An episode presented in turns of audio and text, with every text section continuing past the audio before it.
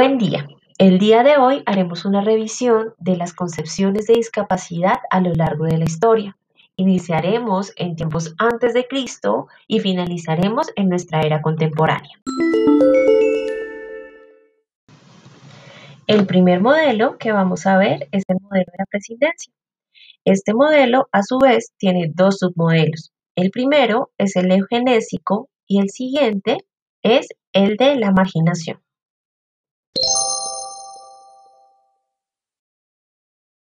En el submodelo genésico se considera que la persona con discapacidad es un ser cuya vida no merece la pena ser vivida.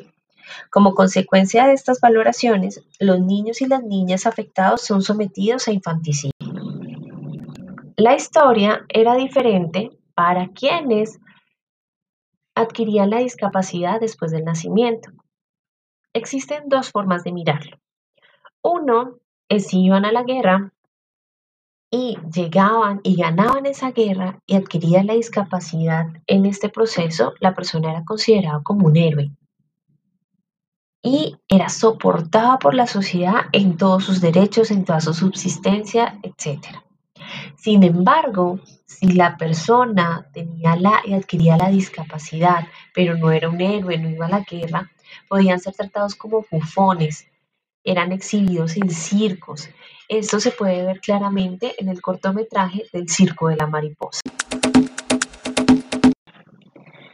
El siguiente submodelo que se encuentra desde ese modelo de la presidencia es el de la marginación. Este modelo se encuentra enmarcado dentro de todas las creencias religiosas. ¿Qué es importante tener en cuenta acá?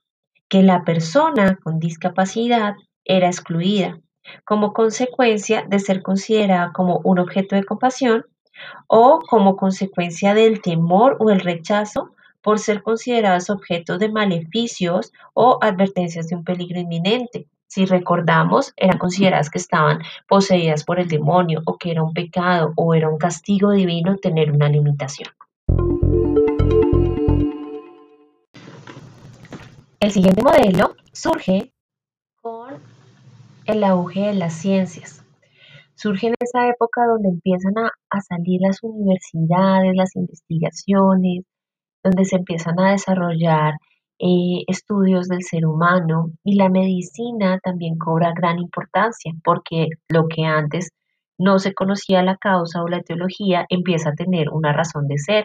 Así la lepra ya no es un evento del demonio o una maldición, sino tiene una razón científica de peso. Con esto se empieza a entender un poco más las limitaciones y la discapacidad y empiezan a surgir unos derechos para las personas. Este modelo se conoce como un modelo rehabilitador.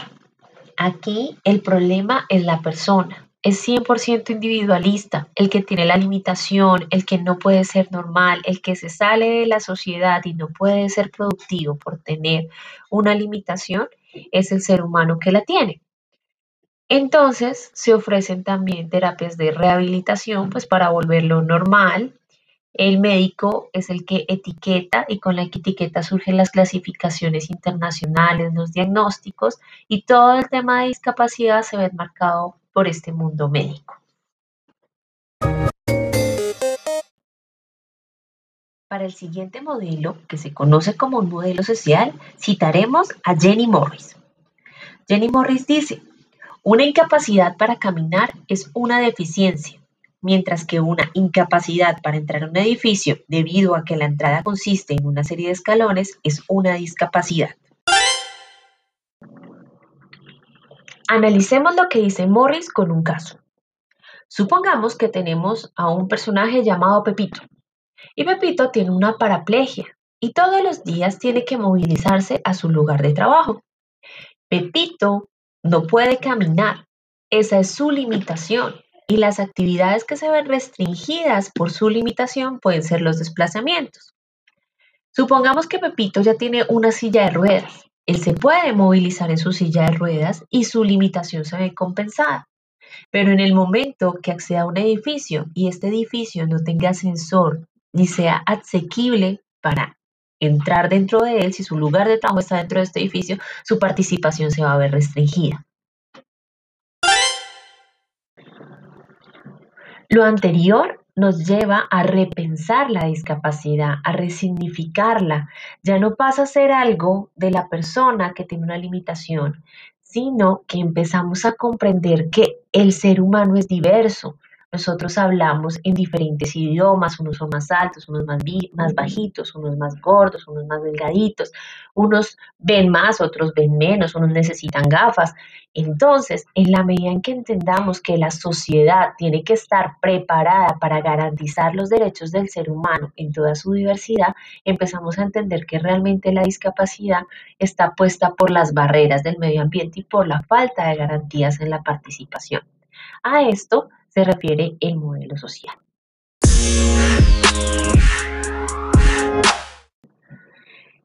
Y así llegamos a nuestro mundo contemporáneo.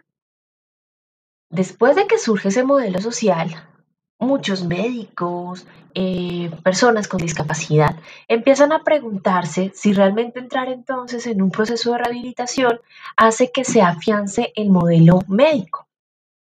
Y al entrar en discusiones, en movimientos y demás, resulta que se habla de un modelo de derechos, es decir, los procesos de rehabilitación y el mundo médico pasan a ser una parte del derecho de salud, mas no es todo lo que puede definir a una persona.